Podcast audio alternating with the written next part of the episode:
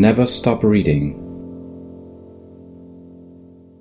Also ich freue mich sehr, dass Sie und ihr hier seid äh, zur zweiten Buchpräsentation des wunderbaren großen Oeuvres American Readers at Home von, mit und äh, über Ludovic Ballon.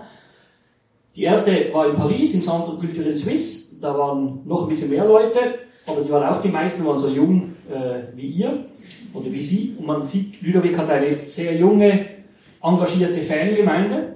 Und äh, das ist das Beste, vor allem wird darüber gewitzelt, besser als 80-Jährige als Fangemeinde, weil es eine Zukunft hat. Äh, American Readers at Home ist eines der Lieblingsbücher in unserem Verlagsprogramm von mir als Verleger. Und es ist eine intensive Zusammenarbeit gewesen mit Ludovic. Und Ludovic ist natürlich äh, wirklich der Erfinder, Regisseur, Hauptdarsteller, künstlerische Leiter, Fotograf dieses Buchs. Ich freue mich sehr, dass wir hier sind, mit Ihnen reden können. Jetzt sitze ich, sitze ich mit. Reden können mit Ludovic und zwei gleichermaßen profilierten wie prominenten Mitsprechenden. André Pohl ist äh, in Bern geboren, in Basel lebend, auch in der Innerschweiz hat er vorhin gesagt, einer der profiliertesten Fotografen der Schweiz, äh, hat auch Bücher gemacht, hat aber auch für nationale, internationale Magazine diverseste Dinge schon gemacht in seinem beruflichen Leben, wurde letztes Jahr zum Schweizer Fotografen des Jahres noch irgendwie gewählt von der, ich weiß nicht, Swiss Press Fotojury, irgend sowas. Also ist eine ganz bekannte optische Stimme in der Schweiz. Schön, dass du da bist. Gerne. Daniel Binswanger ist eine der prominentesten publizistischen Stimmen der Schweiz, war lange beim Magazin, äh, war lange in Paris auch. Die drei Herren könnten das Ganze auch auf Französisch führen, aber ich nicht, darum haben wir uns auf Hochdeutsch geeinigt. Äh, Daniel Binswanger war dann lange beim Magazin, hat eine wöchentliche Kolumne zur Lage der Nation, könnte man fast sagen, auch zur Lage der Publizistik dort geschrieben, ist jetzt gewechselt zur Republik, diesem Online-Magazin, das vor, vor ein paar Monaten, vor wenigen Monaten gegründet wurde, schreibt dort auch die Kolumne weiter, schreibt aber auch über andere äh, Themen, andere Aspekte, hat heute eine sehr gute aktuelle Kolumne über die Politik jetzt nach der No-Billag-Abstimmung äh, geschrieben. Ist ein alter Freund von mir und äh, ich freue mich sehr, dass du hier bist. Kurz zum Ablauf des Abends. Ludovic wird zuerst natürlich ein bisschen mehr vorstellen, das Buch, die Arbeit daran, Seitenaspekte, dann reden wir frei miteinander, ihr dürft euch einmischen und einbringen, wann immer ihr wollt. Es ist nicht ganz einfach mit dem Mikrofon, aber da nicht so viele Leute da sind, kann man auch reinrufen und dann kriegt man das Mikrofon. Es gibt einen Büchertisch mit diversen Büchern von Ludovic.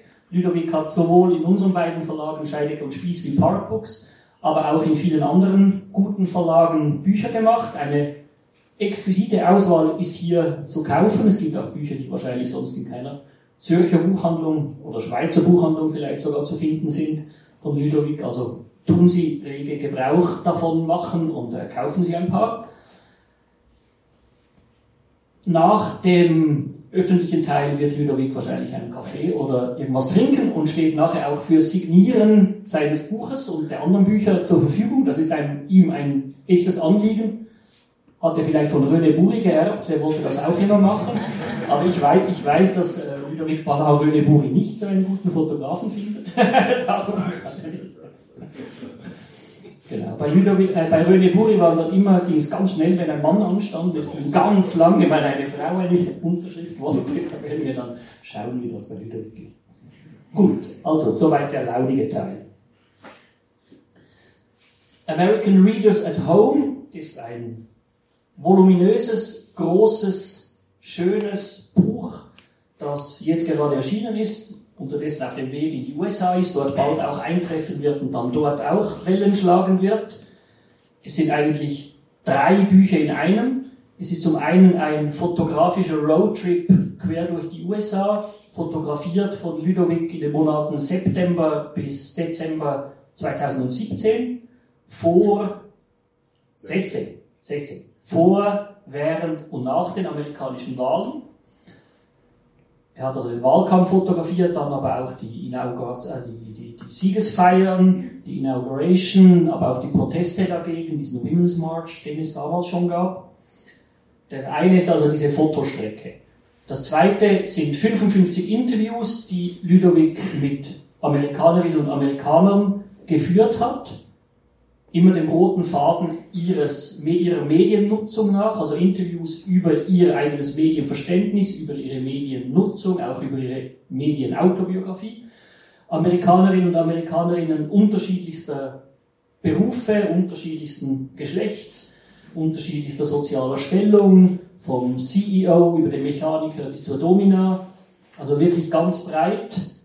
Und diese beiden Stränge, Fotografie und diese Interviews, sind verwoben in einem dritten, nämlich in diesem Buch. Das Buch an sich ist quasi noch einmal eine neue Form. Es ist nicht einfach ein bebilderter Interviewband oder ein um Texte angereicherter Fotoband, sondern es ist quasi ein synthetisiertes drittes, über das wir sicher noch reden werden, was genau das ist oder was es eben dann nicht ist. Dieses Buch war natürlich ein großes Stück Arbeit, Ludovic, aber wie bist du auf die Idee gekommen, dich gerade mit Mediennutzung und mediennutzenden Amerikanern zu beschäftigen? Also, vielleicht zu der lange Intro, danke Thomas, hier zu sein. Ich bin Grafiker, nicht mehr, nicht weniger. Weder Fotograf noch Journalist. Ähm, und das vielleicht ist ein erster Teil zu deiner Frage, erste Antwort äh, so zu deiner Frage, weil ähm, der Grafiker muss sich mit Medien auseinandersetzen und Bücher machen ist vielleicht ein Aspekt davon. Und ähm, ich glaube, jeder, der Bücher macht, muss sich auch mit Text auseinandersetzen, muss sich irgendwann auch mit Fragen wie äh, Lesegeschwindigkeit, Textlänge und solche eigentlich sehr pragmatische technischen Fragen äh, muss sich auseinandersetzen. Und ich glaube, nach in die zehn Jahren äh, immer auf der Seite der äh, ja, Bauer oder Buchmacher äh, hatte ich Lust, äh, mal vorne zu stehen und direkt mit der Konsument äh, solche Objekten äh, mich mal auseinanderzusetzen und fragen, na, wie ist eigentlich Ihre Beziehung zur ganz jetzt mal Banaltext? Und klar, das ist jetzt zu abstrakt und zu, zu weit als Thema, aber das war eine erste so, sogar vielleicht unbewusste äh, Lust, ne? so, wie gehen wir mit Texten um, wie lesen wir? Soll ich weiter antworten? Zweiter Teil der Antwort. Ich war, ich hatte mal eine, eine Anfrage bekommen.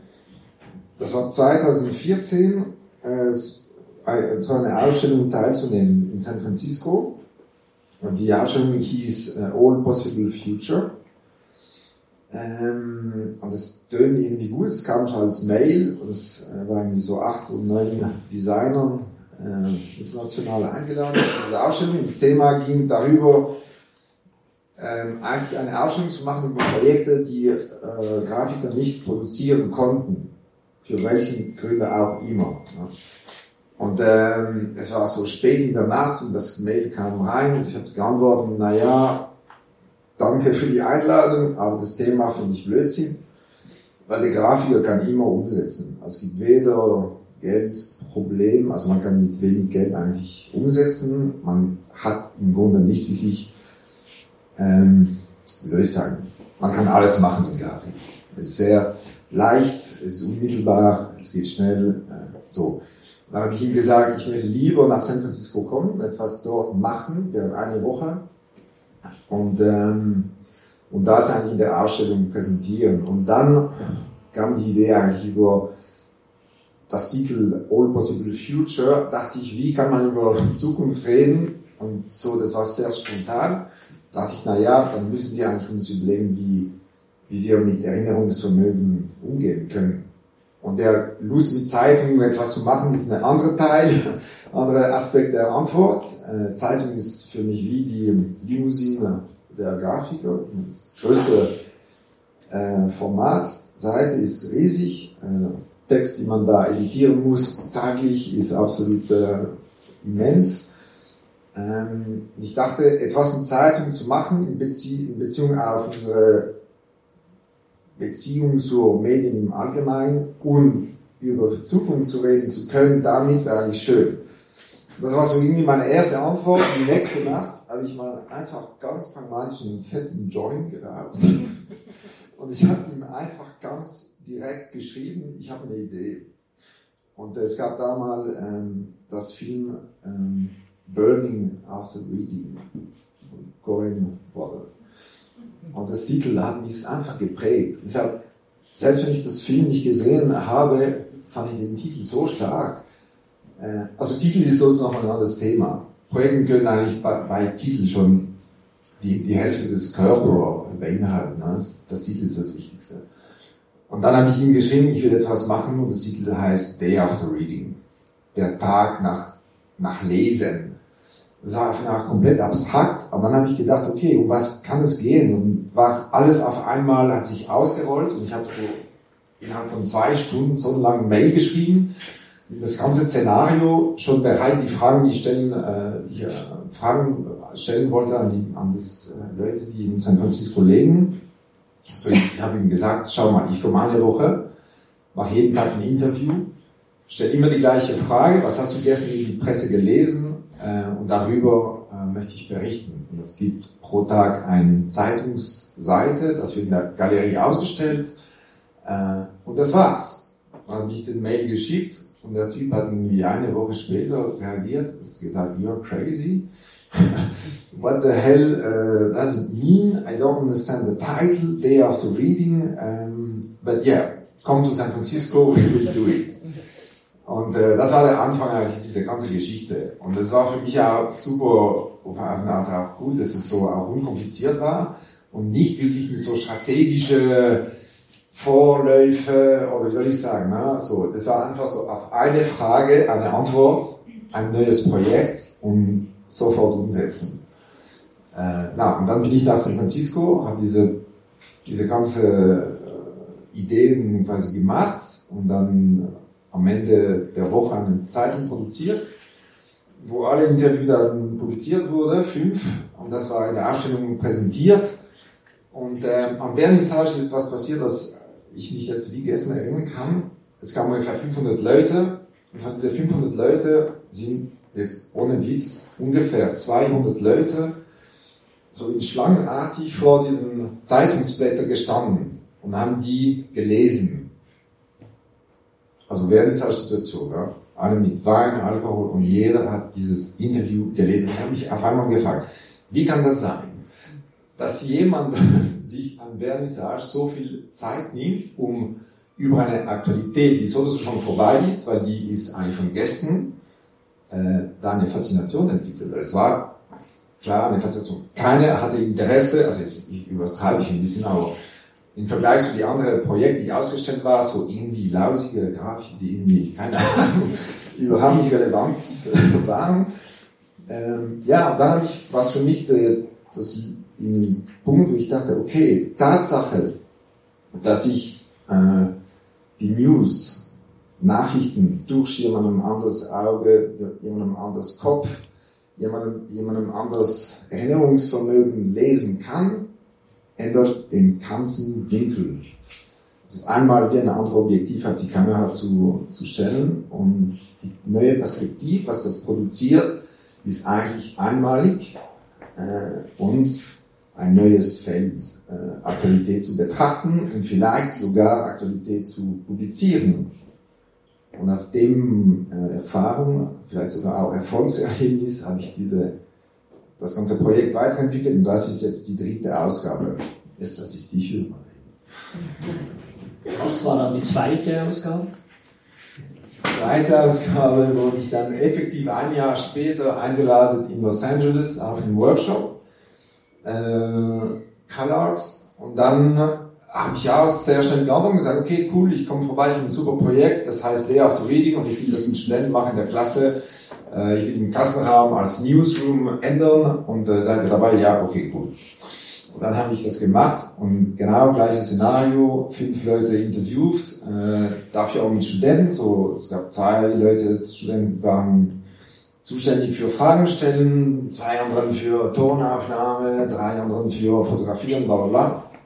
Und dann haben wir das am Nachmittag editiert, Layout am Abend online und am Ende der Woche gedruckt, also in fünf Tagen Zeitung produziert, das war ein, ein Kraftakt für amerikanische Verhältnisse, ja. Die Studenten kommen um 10, gehen um 2, dazwischen müssen die noch keine Ahnung was machen und so.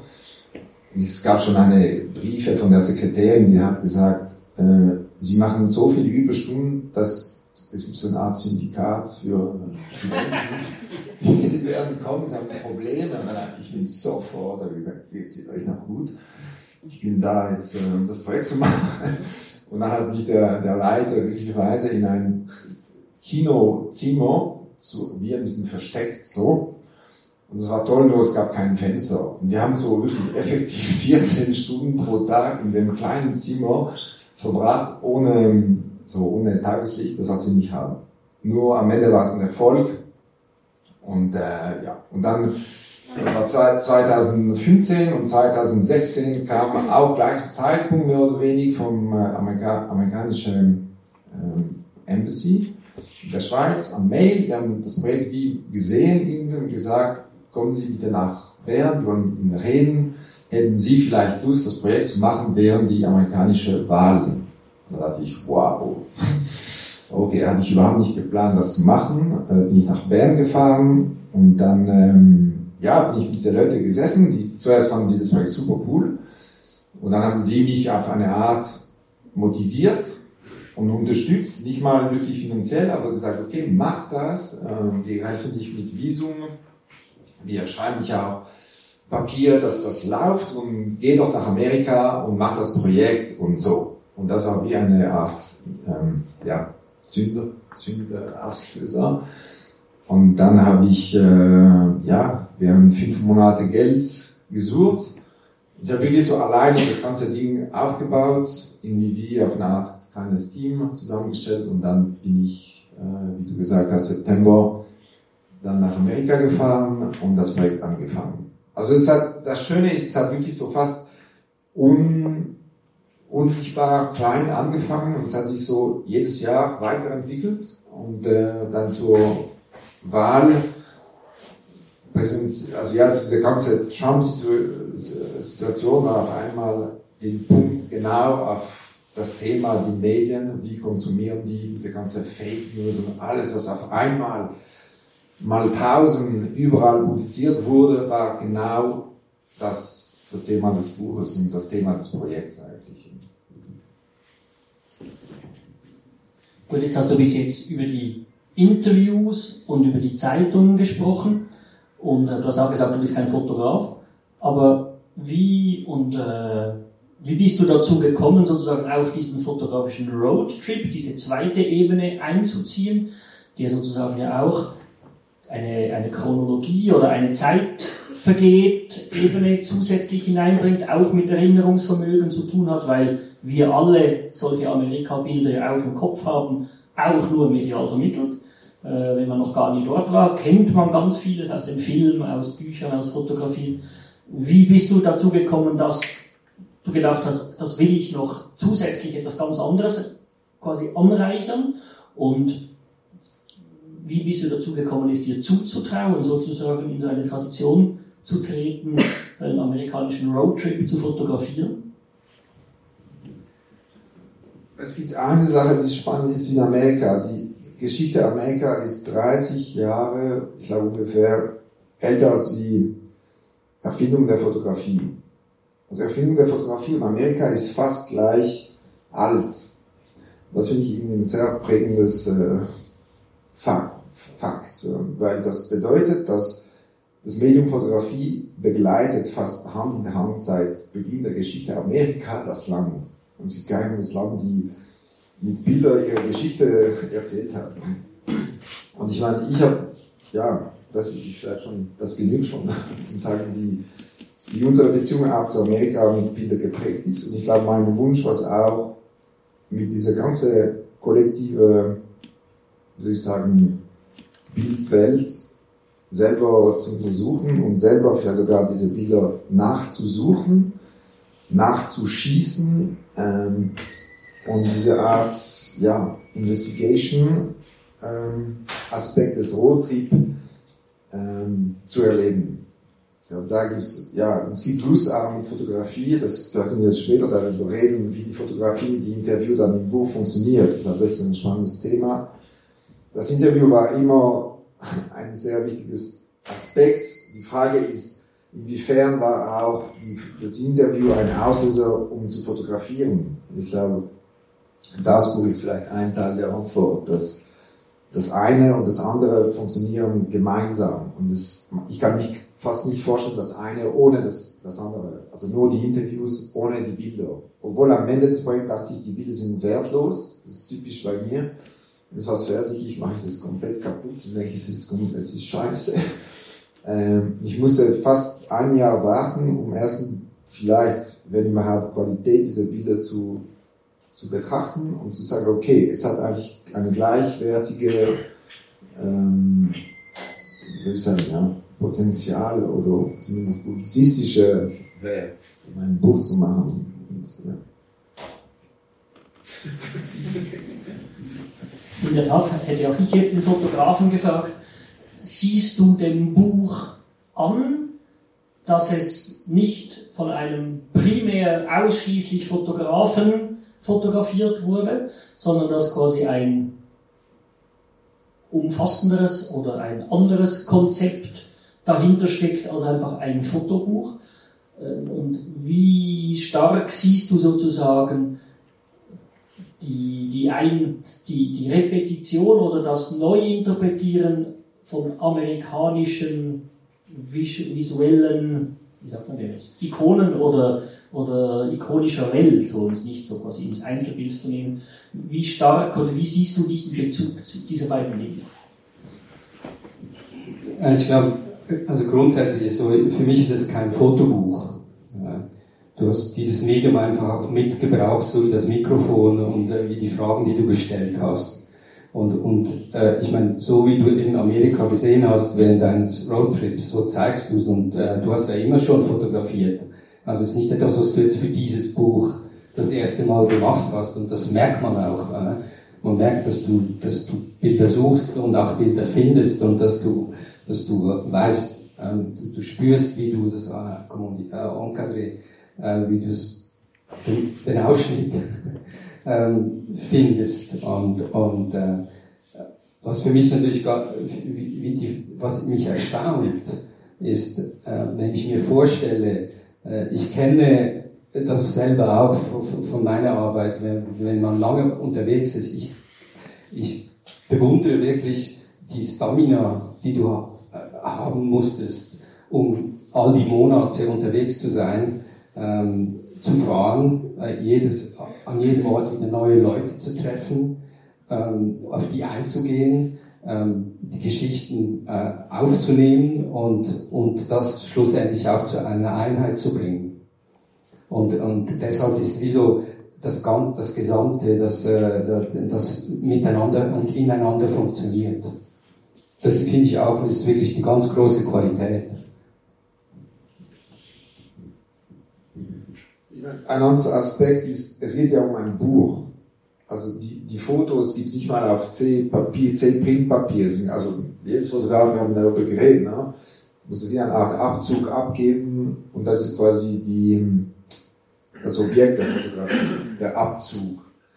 Und hier gibt es keinen Abzug, es gibt ein Buch. Also es bewegt beherrscht schon das Medium Fotografie in ein ganz anderes Feld und das Projekt das Resultat des Projekts ist dieses Objekt. Und das, glaube ich, ist auch ganz wichtig zu verstehen, weil die Fotografie innerhalb des Buches mit dem Interview produziert etwas Drittes oder stellt schon mal schon nur die Frage des, des Buches an sich über ein Porträt eines Landes inklusive Porträt von verschiedenen Leuten in Frage.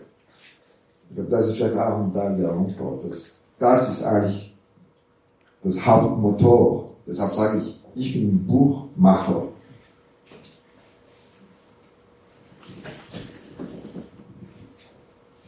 Aber du bist nicht nur Buchmacher, sondern auch Buchfüller sozusagen, oder? Geschichtenerfinder dann und äh, Geschichtenschreiber davon. Wolltest du darauf was sagen? Oder? Zur Rolle der Fotografie? Ja. Ähm, ja, also ich fand das äh, äh ganz, wie soll ich sagen, ein, ein, ein, ein, sehr starkes und kohärentes Element dieses Projektes. Und äh, spannend an dem Projekt ist ja eigentlich, dass es ähm, und halt auch so aktuell im Zeitalter der Fake News und äh, zu einer Zeit, wo eigentlich auch die politischen Auseinandersetzungen, und zwar weltweit, interessanterweise, ihr neuralgisches Zentrum im Kampf um die Medien finden. Das ist ja einer der bizarren Konvergenzen, die sich irgendwie auf ganz breiter Front äh, äh, in den politischen Konflikten in Amerika, in der Schweiz am letzten Sonntag, in ganz Europa, nicht? Ich glaube, es ist noch nie vorgekommen in der Geschichte der Eidgenossenschaft, dass so viele eidgenössische, äh, ausländische Medien äh, irgendwie aus, aus Zürich und Bern Direktschaltungen gemacht haben, wie, wie am letzten Sonntag. Und das ist ein vollkommener Irrsinn, wegen so einem Quatsch. Ja? Also wegen einer Rundfunkgebühr. Was, was ist so interessant an einer Rundfunkgebühr? Äh, und das hat natürlich etwas damit zu tun, dass wir einen amerikanischen Präsidenten haben, der die größten, den größten Teil seiner Zeit damit verbringt, Fox News live zu tweeten. Ja? Äh, also äh, das hängt alles damit zusammen. Die Derealisierung der Medienwelt, die zu einer neuen politischen Hyperrealität führt. Und etwas von dem darum kreisen deine Interviews und deshalb sind sie so unglaublich spannend, weil du ja eigentlich so eine Art Medienpsychoanalyse deiner äh, Gesprächspartner machst. Ja? Also du, du, du, was ist ihr intimer Bezug, was sind ihre Kindheitserinnerungen und natürlich immer kulminierend in der Frage, träumen sie äh, von Medien? Ja? Äh, äh also äh, Medientraumdeutung äh, auch wenn da in der Regel nicht so viel dabei herauskommt.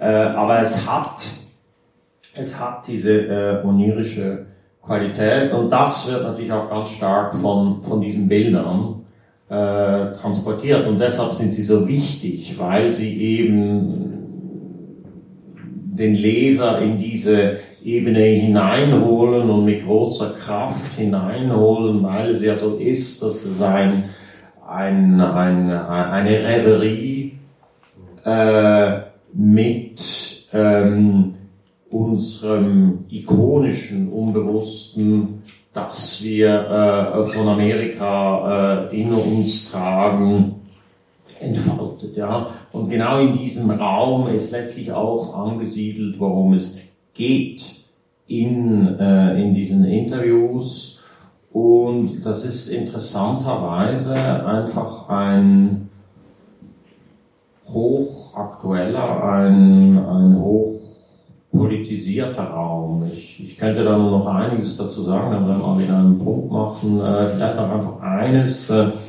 David Brooks, der äh, Kolumnist der New York Times, den ich eigentlich nicht mag, weil er so konservativ ist, äh, der hat einen sehr in unendlichen Flut von äh, Trump-Erklärungen und Trump-Kommentaren und Trump-Analysen hat er zu einem frühen Stadium mal eine sehr schöne Kolumne geschrieben, in der er sagt, Trump ist das American It.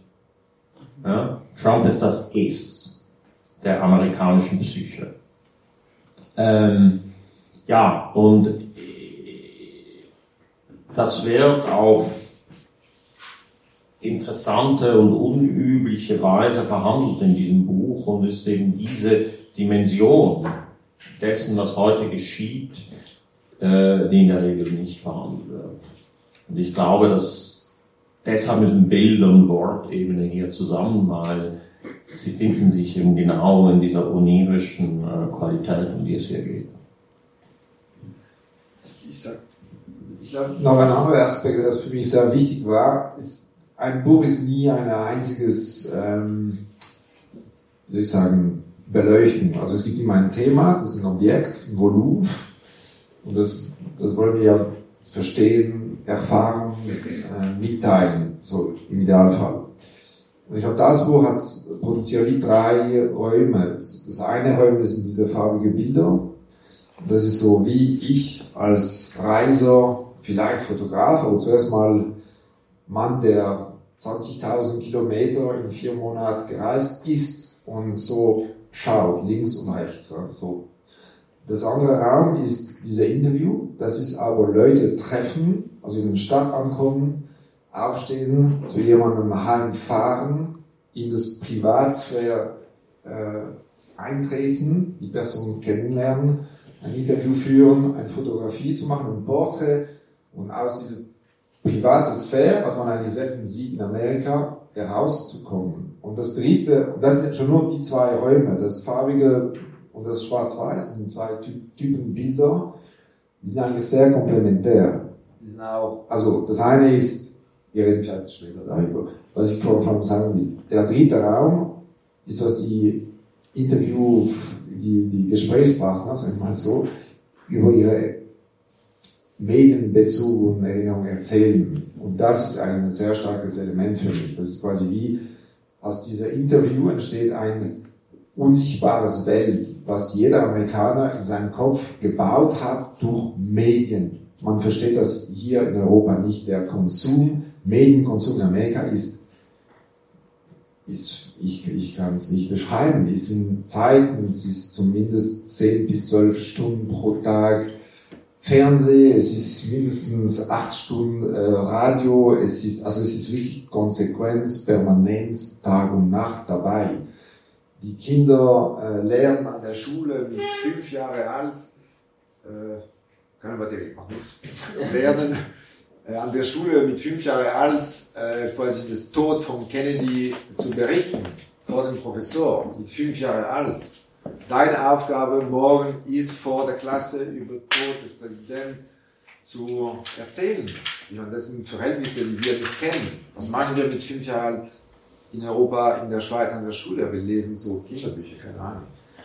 Diese Verhältnis ist ganz anders als äh, der Verhältnis und Bezug zur News ist seit, seit Beginn, seit Erziehungs eigentlich äh, intus permanent. Und ich glaube, das Spannende am Buch sind diese drei verschiedene Räume und wie die miteinander interagieren, wie die sich auch kontra agieren und was die auch im Endeffekt als Gesamtsport reproduzieren, das ist vielleicht äh, eine ähm, Herangehensweise, die normalerweise klassische äh, publizistischen Plattformen nicht äh, bieten. Ich meine, man kann überhaupt eigentlich auch sich fragen, ob Amerika nicht im Grunde genommen die Idee Amerika, das Land, oder? Sich primär selbst vergewissert eigentlich in diesen Medien, durch diese Medien, oder? Das Land ist so groß, es hat quasi wenig Tradition über die Fotografie-Ära hinaus.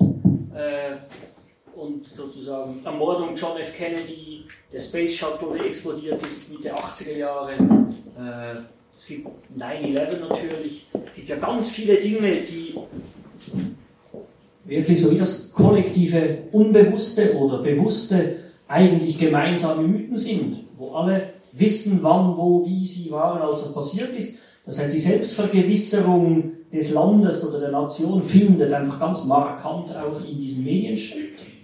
Und das, glaube ich, ist etwas, was auch spezifischer amerikanisch ist als wir das in Europa zum Beispiel haben, logischerweise, oder? Die, die finnischen Mythen haben mit den französischen Mythen dieser Art und Dinge kaum was zu tun, oder?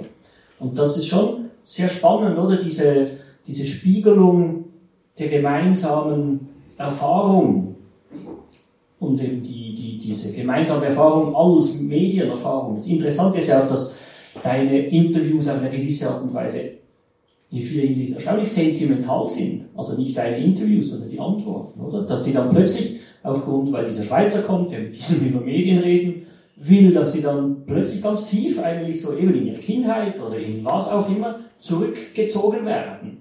Und, und so diese, diese Medienwahrnehmung du hast es so schön gesagt, Erinnerungsvermögen am Anfang. So, das ist wirklich etwas, was da ganz tief irgendwie kommt, obwohl wir ja blöd gesagt immer so den Eindruck haben, Amerika ist gleichzeitig ist es so oberflächlich, oder?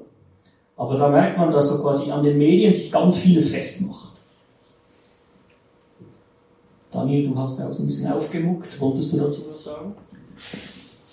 Äh, ja, äh, äh, natürlich, also das ist ja eine sehr interessante Dialektik. Es gibt irgendwo in einem Briefwechsel von Emil Steiger, ähm, gibt es diesen Satz, das Faszinierende an Amerika, es ist eine Landschaft, über die noch nie ein Griffel gegangen ist. Ja. Also das ist quasi dann das unverstellte, authentische Naturerlebnis ist dem äh, Europäer in europäischen Landschaften gar nicht mehr möglich, weil sie eingebettet sind in eine literarische Tradition. Darüber ist halt ein Gipfel gegangen und das ist in den USA nicht der Fall.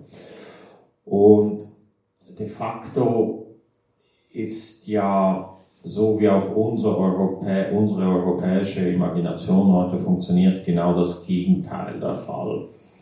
Ähm, es gibt, daran muss ich auch denken, äh, ähm, in, in, in L'Amérique von Baudrillard gibt es äh, äh, diese Aussage, die Kulturlandschaft par, par excellence ist äh, das Monument Valley.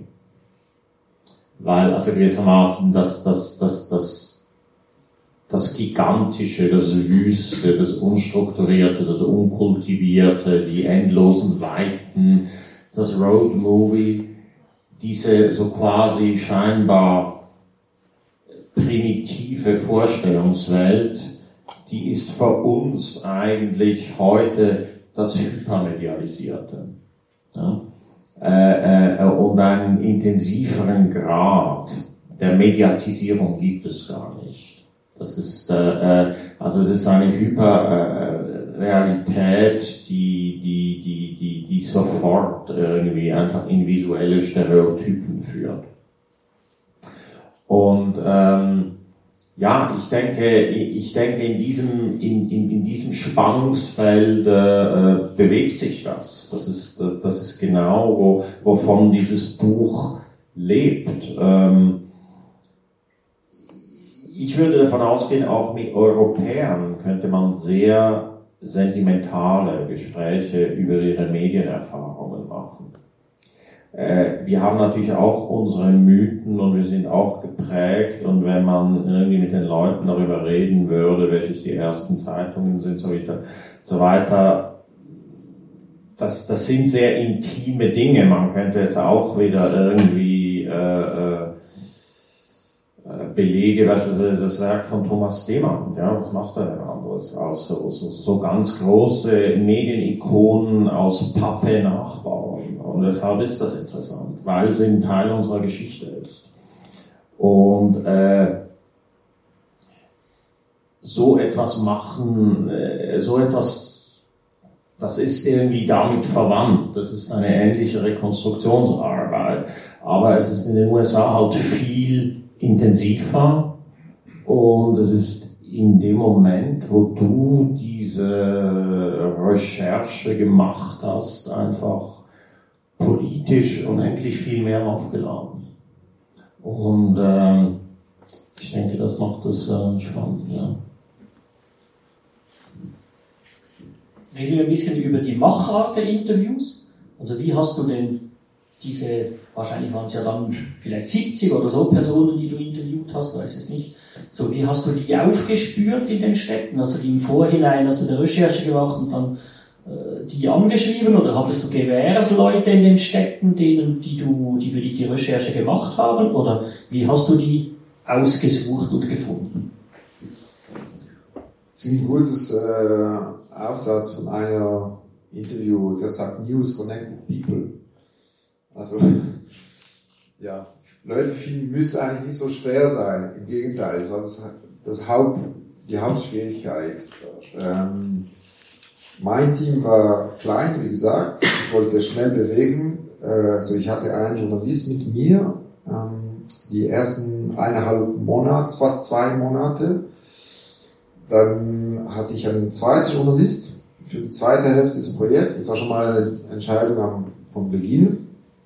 Und dann hatte ich noch jemanden anders in Texas und die Person war zuständig, mich ähm, quasi im Voraus in die Städte Leute zu aufzusuchen ähm, und eine Art so Casting, Forecasting zu machen.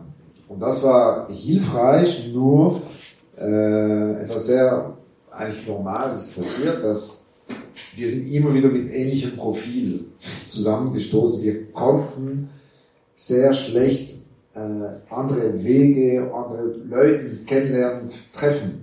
Und ein Detail habe ich vergessen zu sagen, der super wichtig ist, ist, dass während des Projekts wurden diese Interviews online publiziert. Also wir haben quasi am Tag Interviews geführt, jeden Abend äh, transkribiert, editiert und quasi am Abend in der Nacht äh, online aufgeschaltet. Also jedes Interview konnte wirklich auch nicht ein Jahr später, sondern auch wirklich sofort äh, gelesen werden. Und das war auch nur nutzt, um das Projekt auch nochmal ein bisschen in der Zeit zu stellen. Ne? Also nicht nur, dass man sagt, man sammelt jetzt einfach wirklich viel, so ein bisschen als Inventar, äh, Attitüden. Nein, es war bereits schon editiert und nach außen äh, publiziert. Hast du auch geschlafen?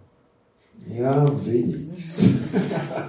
ich habe 10 Kilo verloren. Also ich war der einzige Mann, der nach Amerika fährt äh,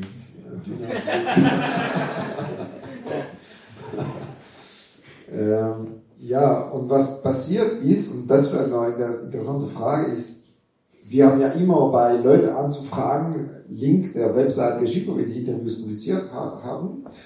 Und so gesagt, ja, sehen Sie, so sieht das Projekt aus und so ist ungefähr ein Interview so. Und viele Leute dann, je mehr wir Interviews gemacht haben, dann Stellung genommen haben und gesagt, nee, wir wollen da nicht Teil äh, davon sein, weil ihr seid beispielsweise zu liberal oder ihr seid beispielsweise zu weiß.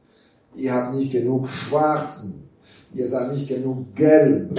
Äh, es ist nicht genug Vielfalt. Also es war wirklich, ich habe auf einmal Amerika von ganz anderen äh, Ecke kennengelernt, dass man alles nach Kennzeichen, Farben, Größen sortiert.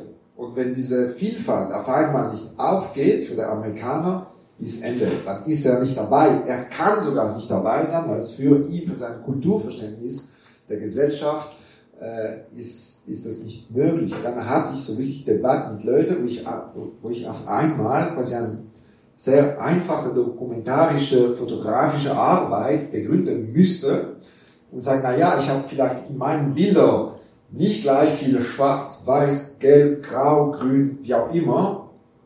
Und trotzdem ist meine Arbeit, hat Kredit, es ist valid, es ist möglich. Wir haben auch nicht bei Robert Frank gezählt, wie viel Schwarzen er fotografiert hat. Aber auf einmal in Amerika war das die Hauptfragen. Die wollten wissen äh, und sich damit auch quasi öffnen und nicht. Das heißt, ich wollte die Leute interviewen, konnte ich nicht. Also je länger, je mehr wollte ich auch Republikaner sprechen. Äh, ich habe auch mit Kuku Klan Leute versucht, Kontakt. Ich wollte einfach auch die Rechtsextremen kennenlernen. Genauso wie die Linksextremen, alle Extremen, genauso wie der Mieter und so. Und das wurde sehr schwer. Also ich bin auch an eine gewisse Grenze gestoßen. Und das Interessante ist, meine zweite Journalistin, die war Amerikanerin. Und das war, also sie ist nach einem Monat hat sie aufgehört, weil sie konnte sich dann mit dem Projekt nicht mehr identifizieren. Das war für mich eine krasse Erfahrung. Und für sie war das auch unmöglich. Ne? Ich hatte einen Schnauz und dann haben sie gesagt, naja, mit deinem Schnauz kannst du sicherlich jetzt bei die, bei die Rechtsextremen äh, da sprechen. Da hast du vermutlich besseres Zugang. Ich mit meinem Familiennamen Levi keine Chance. Also so Debatte hatte ich. Ja? Und das, das war für mich eine große Schwierigkeit, so Thema Leute finden. Ein Detail, was wir vergessen, Amerika ist groß, das weiß jeder. Nur, das bedeutet, was wir als Autobahn kennen, ist das Dorfplatz- und Straßenmaßstab der Städte. Also man kann nicht einfach die Straßen kreuzen und sagen, ah, wie geht es dir? Ich will gerne dir ein Interview machen.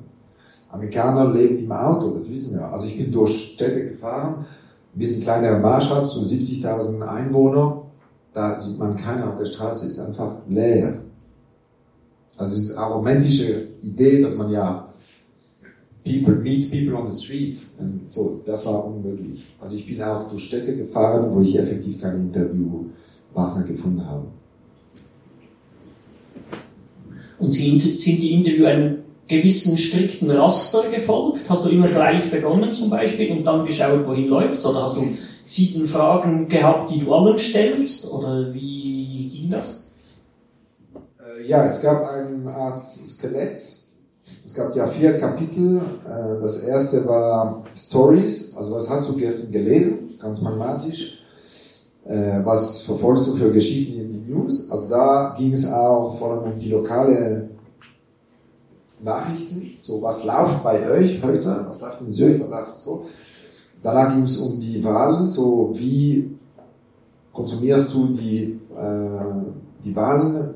Sind die Medien äh, gut in Wahl, äh, wie sagt, wir das? Also, ob die die Wahlen gut decken, so, also, ähm, so Presidential Election. Und dann ging es um eigentlich das Beruf äh, der Interviewpartner. So, was machst du in deinem Leben und wie, welche Rolle die, die Nachrichten zu deinem Beruf haben? So, wie bist du von Nachrichten beeinflusst in deinem professionellen Leben? Die letzte Kapitel, letzte Absatz war über Zukunft. Wie werden wir in 100 Jahren, in 50 Jahren, wie werden wir Nachrichten überhaupt konsumieren? Wer Nachrichten überhaupt noch existieren? Werden wir noch überhaupt lesen? Werden wir noch weiter? So, es fängt mit Geschichte, äh, also eigentlich Vergangenheit und endet mit Zukunft. Nur, das war Programm, äh, auch um mich ein bisschen sicher zu fühlen, weil ich bin kein Journalist. Also ich musste meine Fragen vorbereiten. Und je länger der Reise ging, je offener die, die Interviews wurden. Also am Ende, man, wenn man das Buch liest, also dauert schon eine Weile, aber wenn man so, so die letzten Interview merkt man, dass die Struktur viel organischer wird. Die Leute wollten auch nach einer Weile nicht mehr über Medien reden, das war ein Tabu.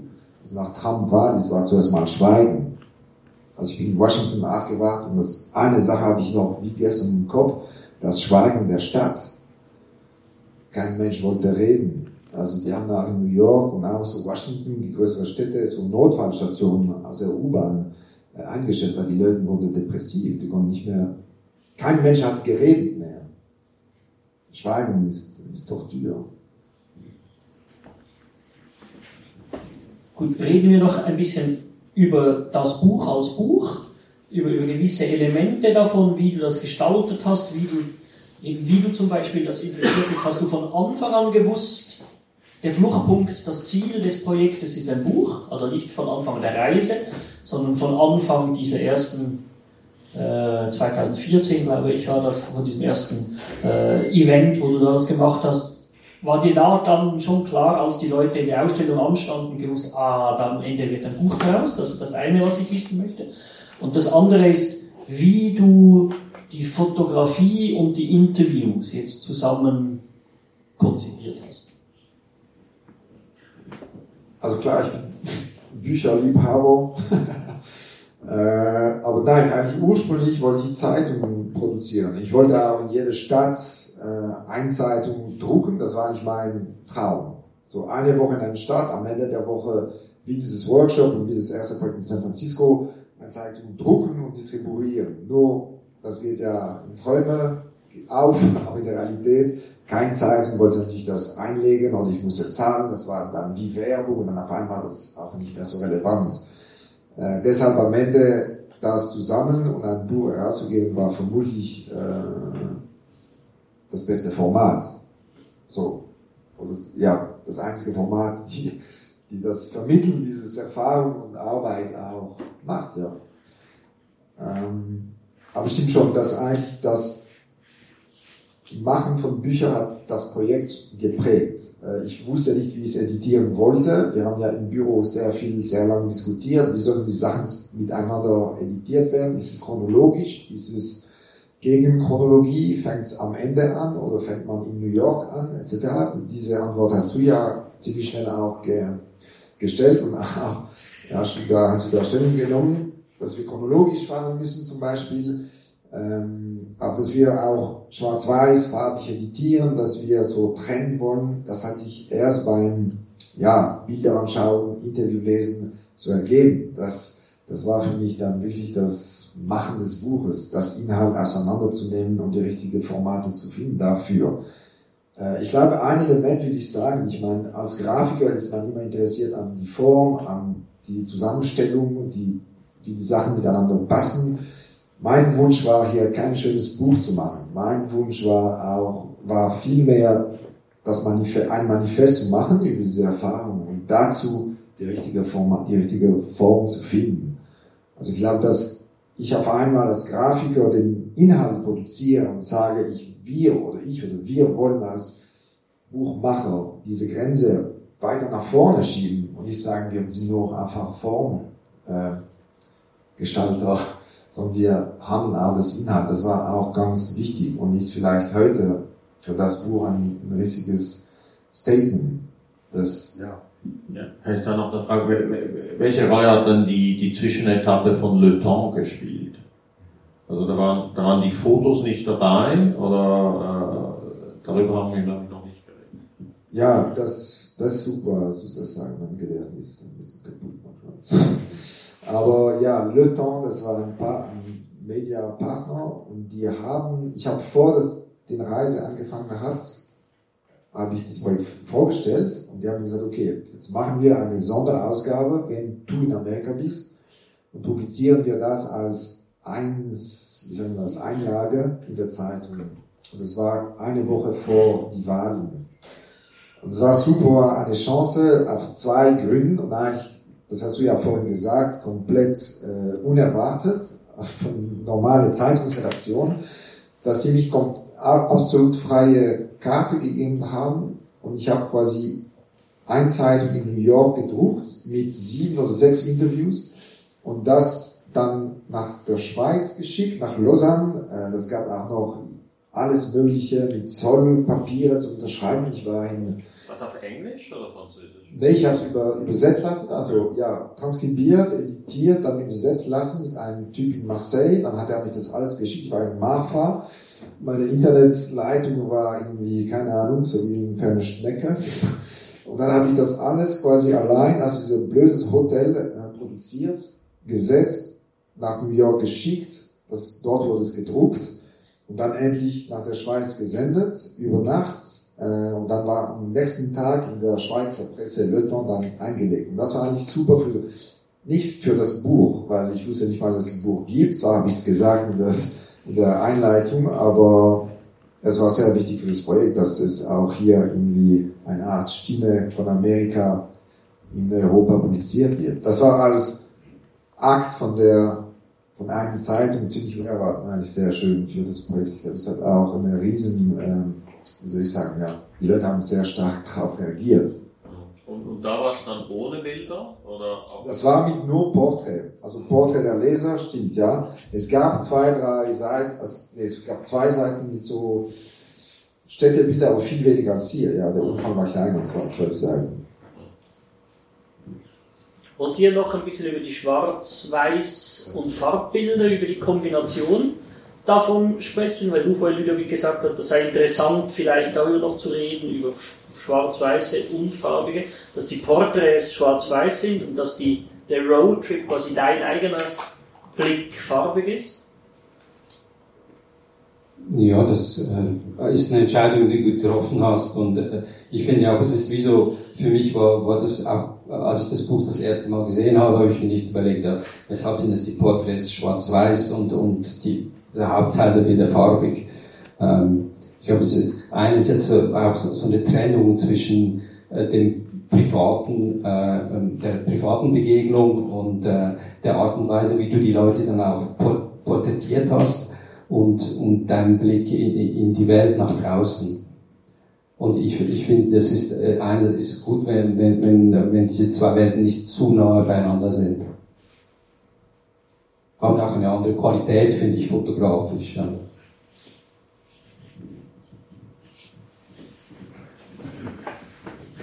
Nach der Rückkehr aus Amerika warst du natürlich zuerst einmal erschöpft, du musstest wieder ein bisschen essen, damit du wieder auf ein Normalgewicht kommst. auf dein Normalgewicht, was ja immer noch dünn ist, äh, kommst.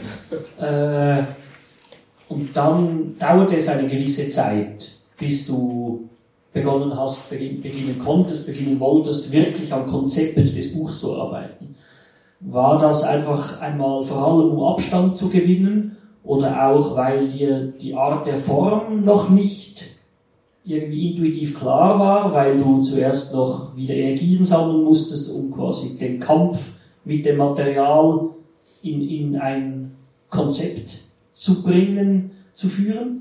Oder war dir eigentlich von Anfang an klar, wenn dann die Zeit kommt, die für dich reif ist, du weißt schon etwa, wie das Buch rauskommt? Ja, ich war, ich meine, ihr müsst euch vorstellen, diese, das Arbeiten, das Machen ist, ich war wie eine Maschine, wie ein, ein Robot. Äh, ich, ich habe mit meinem Team, dann lief es nicht immer gut, das muss ich ja ganz ehrlich sagen, die konnten auch nicht mitfolgen, ist auch nicht hart. Ich bin zurückgekommen, ich war kaputt. Ja, ich bin, glaube, drei oder vier Wochen, eineinhalb Monate nach Hause geblieben. Ich bin so im Kreis gelaufen. Ähm, und ich habe die Eindruck und die Energie, die ich da investiert habe, das hat André vorhin gesagt, die spürt man hier. Und ja, das war wie auch mit dem Zeit eine Art Droge. Ich musste Leute treffen. Ich wollte, das Einzige, was mich interessiert habe beim Abstehen war, wer kann ich interviewen? Wer ist der Nächste? Und wird das ein gutes Interview? Welche Fragen stellen wir? Wer ist diese Person? Wo gehen wir weiter? Wann fahren wir? Fahren wir jetzt? Wir fahren, etc. Also so, es war wirklich anstrengend. Aber das spürt man. Das war für mich auch notwendig, in dieser Art von äh, inklusive alleine zu sein. Ich war da drei Wochen, ja fast so auch alleine am Fahren, Interview führen, fotografieren während, während des Fahren wenig schlafen in so einem Motel mit äh, Junkies vor der Tür. Also alles, was man kennt aus Filmen, real, vor der Tür. Und das hat mich auch mit der Zeit wie komplett aus der Realität ausge, wie soll ich sagen, ausgeschieden. Ich schreibe einen der Texte und sage, Autos sind nicht anders als ähm, bewegtes äh, Jail. It's a, äh, wie muss man, Gefängnis. Gefängnis, Gefängnis als vier Räder. Der Amerikaner verbringt vier bis fünf Stunden pro Tag in seinen Zelle. Und das merkt man, die Leute sind einfach ausgeschnitten. Und es hat eine gute Sache, Amerikaner sind sehr offen. Jeder Amerikaner, egal wo, in der Mitte der Wüste, mit Leuten geredet, die waren immer total offen. Die merken, du kommst auch aus deiner Zelle und das ist schon mal ein Grund zu reden. Deshalb die Amerikaner antworten auch Mail sofort. Ich meine, es geht fünf Minuten, schon hat man eine Antwort. In Europa geht es zwei Wochen. Der Grund ist, man weiß nicht, was kommt. Es ist so weit. Und ich glaube, das prägt, das prägt auch die Kommunikation, das prägt die Geschwindigkeit äh, der Beziehungen, die Geschwindigkeit der Kommunikation. Und, wie gesagt, als Kontrapunkt, es ist auch eine komplette Isolation. Und dann bei der Rückkehr habe ich das gespürt und ich war wirklich so, ich konnte diese Realität hier nicht mehr wirklich fassen. Ähm, was war die Frage?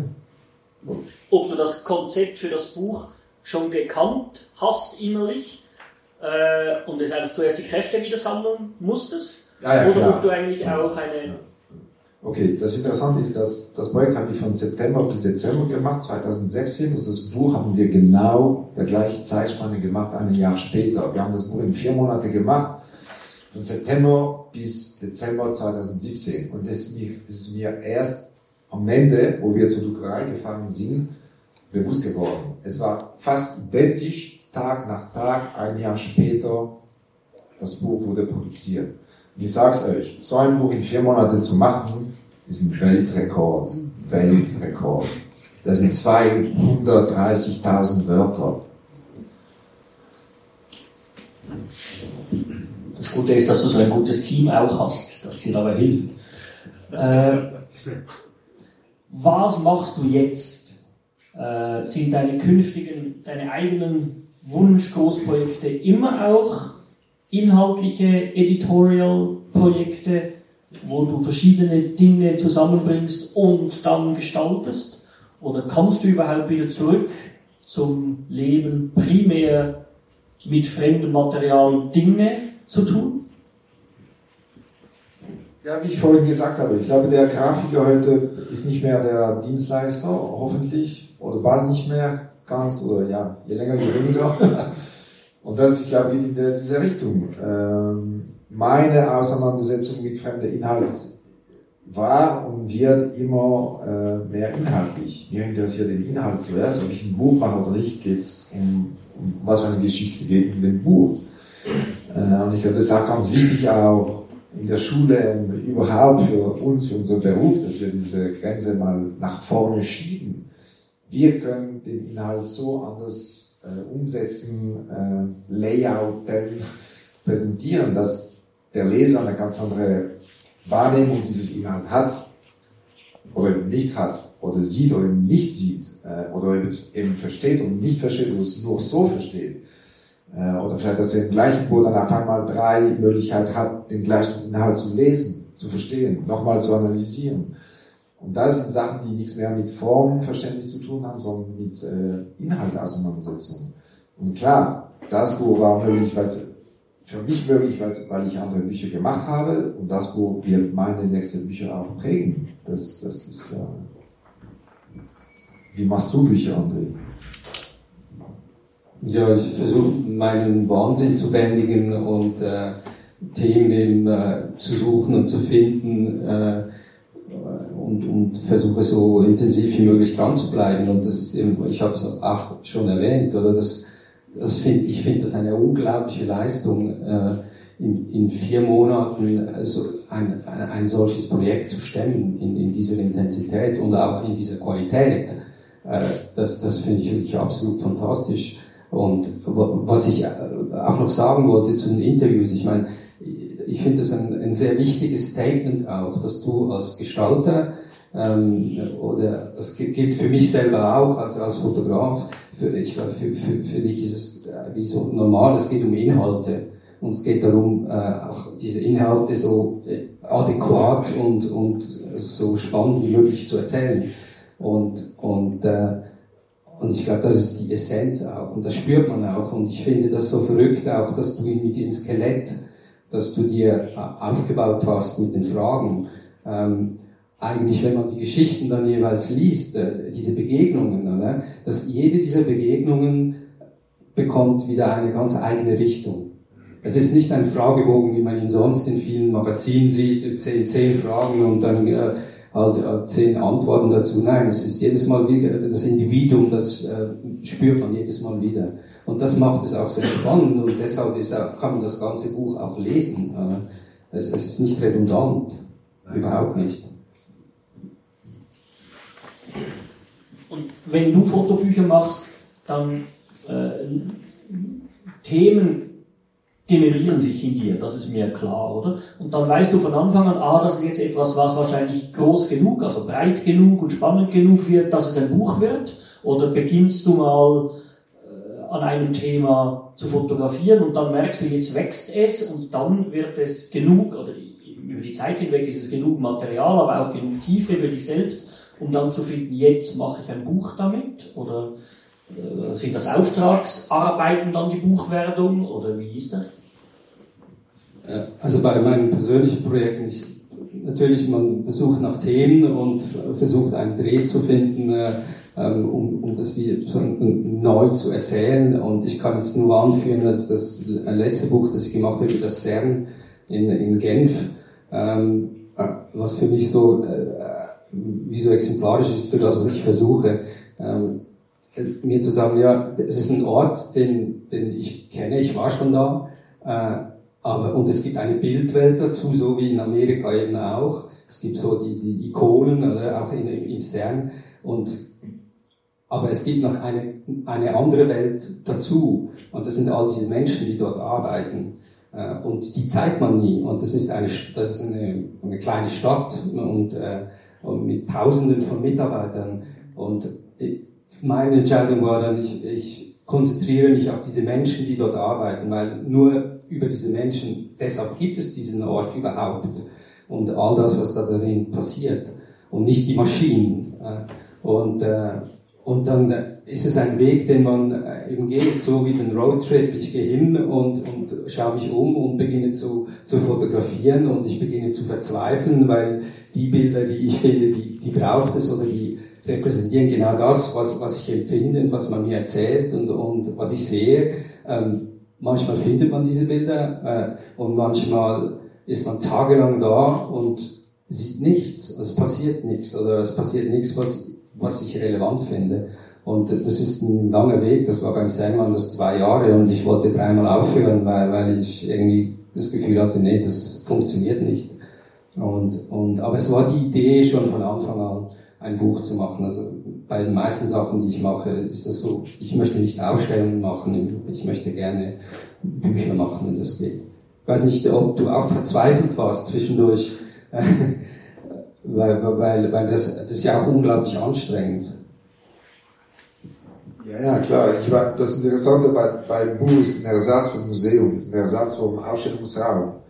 Und das finde ich ja auch ein ganz wichtiger Punkt im Fotojournalismus, dass die Fotografie hat auf einmal auch eine Art, Dienst ist das falsche Wort, aber du vermittelst immer etwas darüber. Aber du hast ja auch einen, du hast einen ganz anderen Rhythmus, wenn du ein Buch machst. Also eine Ausstellung sind, sind Einzelbilder, du machst einen Print ja. und der ist je nachdem in einem Rahmen. Aber das Buch, äh, das muss ja ganz anders funktionieren.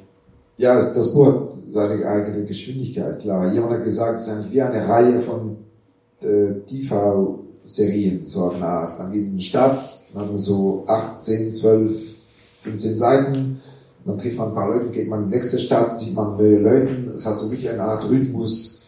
Ja, gut funktioniert. Man kann das Buch von Ende, Anfang, in der Mitte eintauchen, lesen. Das spielt überhaupt keine Rolle. Spielt übrigens überhaupt keine Rolle, Daniel, dass diese Interview vor einem Jahr gemacht wurde. Und viele Leute haben mich gesagt, wenn ich zurückgekommen bin in der Schweiz, haben gesagt, ey, du musst es sofort publizieren. Die eine Journalistin äh, hat, hat mich sogar gestresst, gesagt, ey, now, uh, you have to edit, you have to publish. Und habe gesagt, nee, ich warte. Und ein Jahr später, und auf einmal, gut, ich habe nicht gesagt, wir, wir hatten darüber gesprochen, ich sagte, ein Jahr Trump, ähm, Presidency. Das ist für einen guten Grund an Anhänger. Journalisten waren immer Anhänger.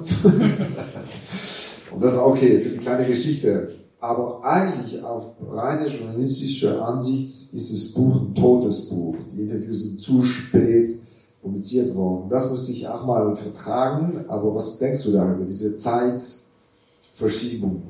Ab wann ist Interview nicht mehr gültig?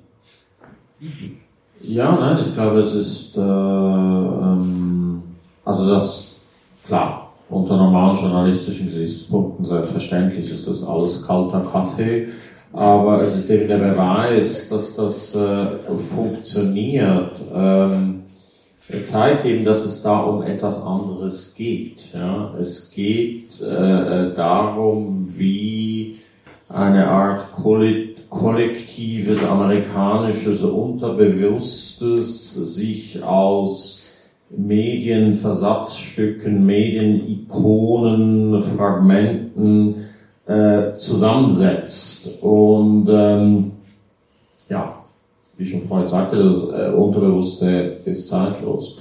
Ähm, das heißt, also man, man, man greift ja auf etwas durch. Es geht hier in, äh, in diesem Buch um etwas, was nicht äh, nun an Aktualität gebunden ist. Und so führst du ja auch diese Interviews. Ich meine, was sind Ihre ersten äh, äh, Kindheitserinnerungen mit Medien? Das ist selbstverständlich eine Antwort auf diese Frage, ist heute äh, genauso interessant wie vor einem Jahr, weil äh, das Ereignis, auf das es sich bezieht, liegt 30, 40 Jahre zurück. Ähm, Vielleicht eine interessante Frage wäre gewesen, was wäre aus diesem Buch geworden, wenn Trump nicht gewonnen hätte?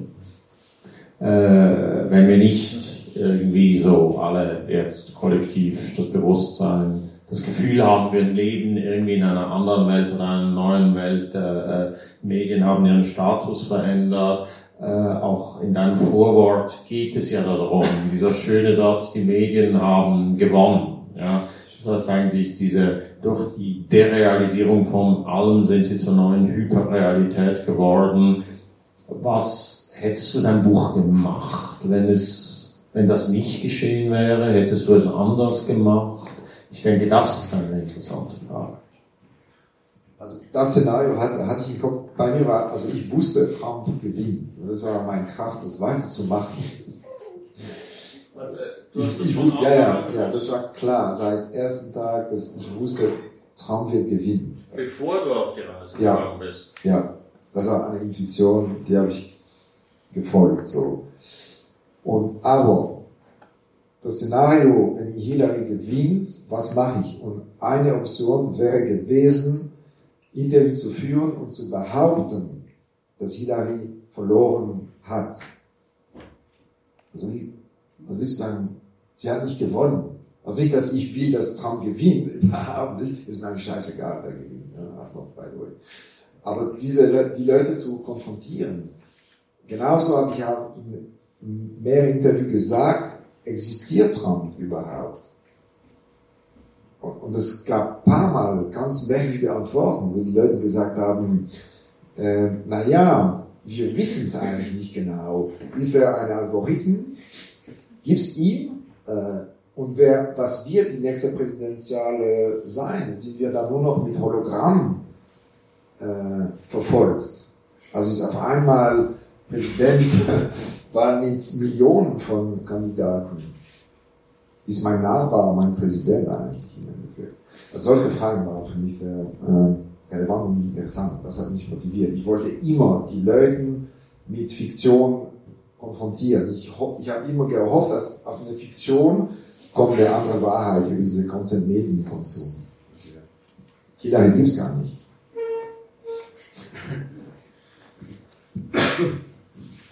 Vielleicht ein letzter Punkt, den wir noch besprechen könnten, ist quasi die Frage Print, Buch und Printmedien und Digitales.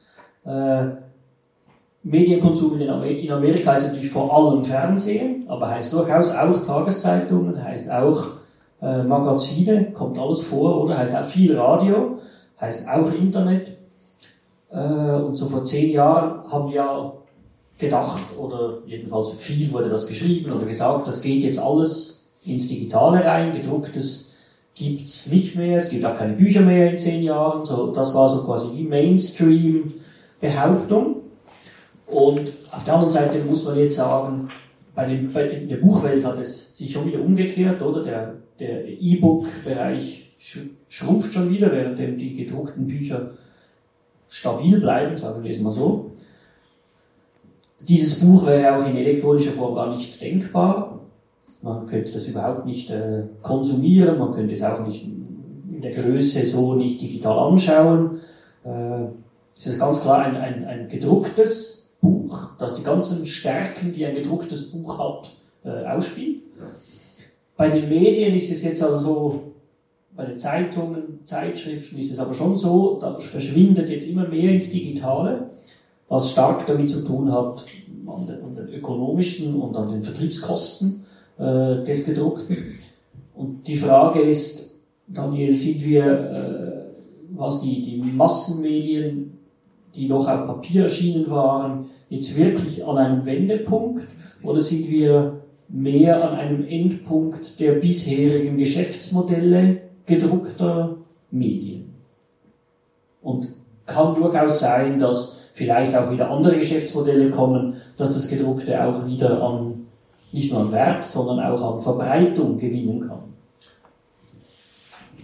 Ja, also diese Frage stellt sich äh, tatsächlich. Ich glaube, es gibt eine analoge Entwicklung in den Printmedien zu dem Phänomen, das du gerade beschrieben hast, dass eben es plötzlich nicht mehr so klar erscheint, ob ähm, die elektronischen Medien wirklich die Zukunft sein werden. Es wird sicher sehr viel dramatisch, also wie soll ich sagen, die Verlagerung wird weitergehen, aber ähm, ja, äh, ich selber glaube nicht daran, aber ich kenne immer mehr Leute, die an die Zukunft der gedruckten Zeitung glauben, auch äh, durchaus Leute, die etwas davon verstehen. Ja.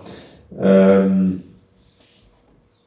Vorderhand hat niemand ein Geschäftsmodell eigentlich. Ja.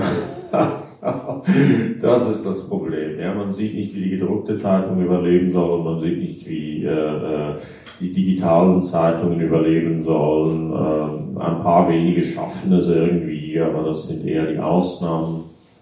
Ähm, Aber ähm, ja, also es hat, es, es, es gibt eine Verlangsamung der, dieses Verlagerungsprozesses und ähm, es ist ganz klar, dass einfach äh, so wie dieses Buch nicht digital existieren könnte, unmöglich. Ja.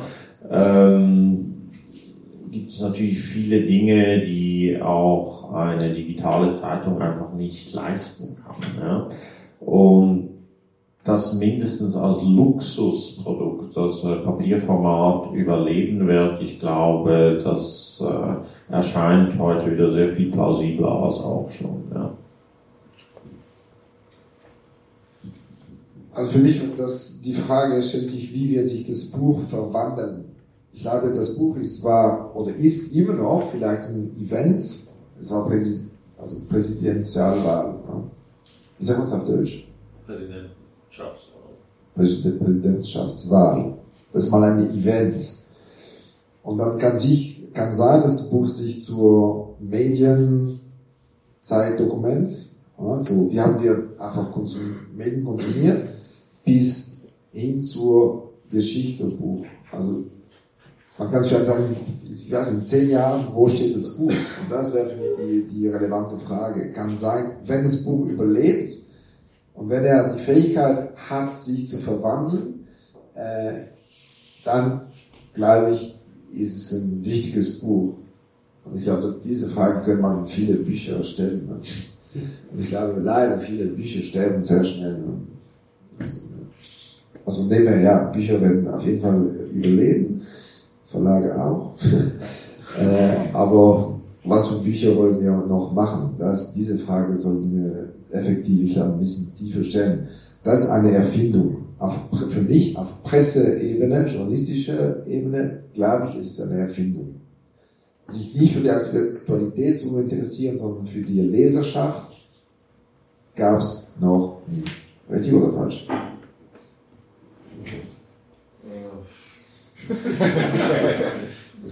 Ich suche panisch, ich suche panisch nach einem Gegenbeispiel, aber äh, du hast gewonnen. Also Erfindungen tätigen weiterhin. Gibt es Dinge, die ihr unbedingt noch sagen wollt? Oder soll ich mal ins Publikum fragen, ob da noch Fragen vorhanden sind? Wie geschaut, welche SMS-Fragen gekommen sind. Willst du noch etwas? Ich glaube auch, dass es weiterhin Bücher geben wird, es wird Verleger geben und es wird Leute geben, die äh, Bücher schreiben möchten, Fotobücher machen möchten. Was Verrückte ist natürlich einfach, dass in dieser Dichte äh, und in diesem Umfang, das kann ein Printmedium gar nicht leisten. Das konnte es vor, vor 20 Jahren nicht und das wird auch in Zukunft nicht mehr so sein.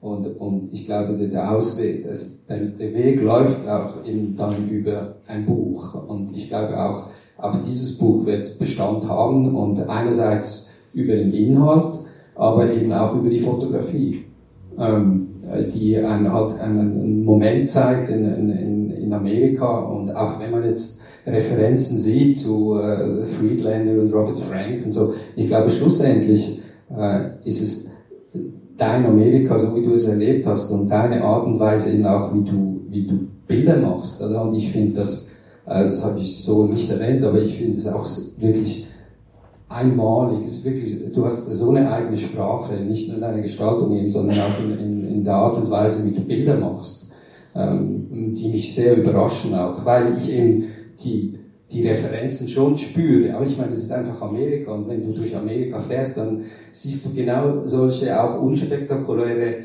äh, Situationen und Momente und äh, aus denen sowas auch was Eigenes zu machen, äh, das, das wird bleiben neben dem Inhalt. So. so. Ein gutes Schlusswort, aber ich frage Sie trotzdem, äh, gibt es Fragen, äh, Provokationen, Stellungnahmen oder so zum Buch oder zum Gesprächen, die wir geführt haben. Steh mal auf, dann können Sie die Hand heben. Aber das gibt's nicht. Gut, also dann würde ich sagen, wir schreiten A zum Apero und B zur Signierstunde. Ist das gut? Ja, auf jeden Fall. Gut, also vielen Dank fürs Zuhören. Ich hoffe, es war spannend und äh, euch vielen herzlichen Dank fürs Teilnehmen und fürs Buch. Danke dir, Thomas.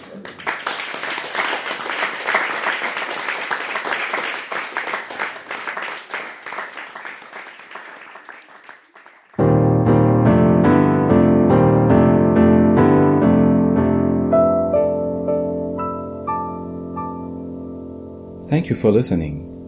For further information on the bookshop and upcoming events, please check out our website neverstopreading.com.